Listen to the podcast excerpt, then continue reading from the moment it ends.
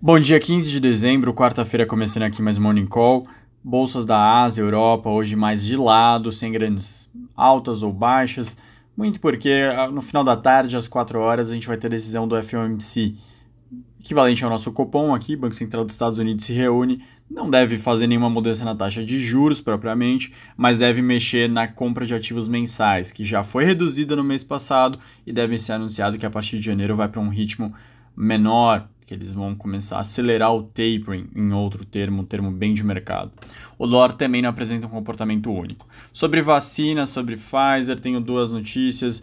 Primeiro, a Pfizer apontou que o Paxlovid, que é a sua seu tratamento viral, né, tratamento por pílulas, ele reduz em 89% o risco de internação, mesmo considerando a Omicron, o que é extremamente promissor. Todo mundo sabe que para 2022 esse vai ser um dos grandes temas envolvendo a pandemia quem vai desenvolver realmente uma pílula ou um remédio que consiga uh, sub, não substituir, mas avançar bastante no tratamento da doença. Uh, falando sobre o tratamento da doença, ah, e só para um último detalhe, a Pfizer diz que mesmo três dias depois de você ter os primeiros sintomas é 89, se foram cinco dias ou mais, 88. Sobre Coronavac, o estudo de Hong Kong mostrou que a Coronavac induz níveis inadequados de proteção à variante Omicron, pelo menos no que diz respeito a você evitar um contágio, digamos assim, bloquear um contágio.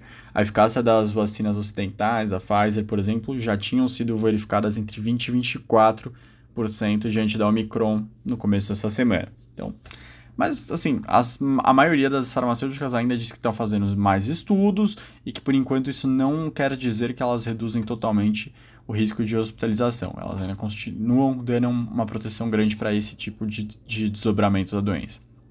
Sobre destaques externos, tenho três rápidos, além da parte de vacinas. Primeiro, a China viu dados de produção industrial acelerando de 3,5 para 3,8 em novembro realmente interessante, principalmente para as exportadoras brasileiras. As vendas do varejo, por outro lado, elas aumentaram 3,9, que é uma desaceleração dos 4,9 de outubro.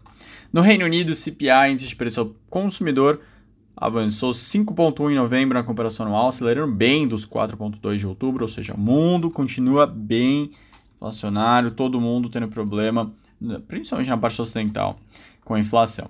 O último destaque vai para o Japão, o novo governo japonês do Kishida, que conseguiu a aprovação na Câmara de um orçamento suplementar na casa de 36 trilhões de ienes, que dá mais ou menos 316 bilhões de dólares para o próximo ano. Os estímulos eles vão diretamente nos mais afetados da pandemia, pagamento de 100 mil ienes para cidadãos de baixa renda, além de apoio financeiro para famílias com crianças. Trazendo para o Brasil, ontem foi divulgada a pesquisa do IPEC, lembrando, é um antigo IBOP, e o presidente Lula tem 48% das intenções de voto, que com a margem de erro ele poderia vencer já em primeiro turno. O percentual é maior que a soma dos adversários. O presidente Bolsonaro tem 21%, Sérgio Moro 6%, Ciro Gomes 5%, os demais 2%, brancos são 9%, brancos e nulos 9% e não responderam 5%. A popularidade de Bolsonaro atinge o seu pior patamar, com 55% apontando ruim ou péssimo e aprovando só 19%, o resto não respondeu.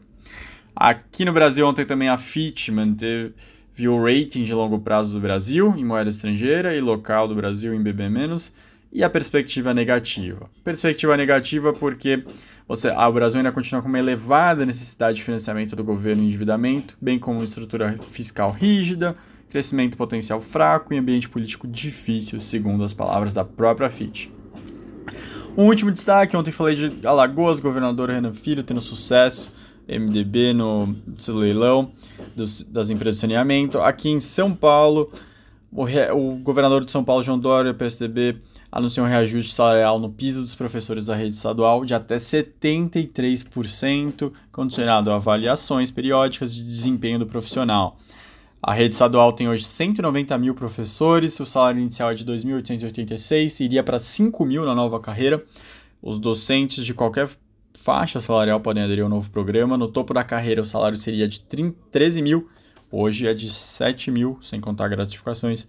O investimento vai mais ou menos na casa de 3,7 bilhões de reais e daria ainda 5% a mais de salário para quem tem mestrado e doutorado durante a carreira.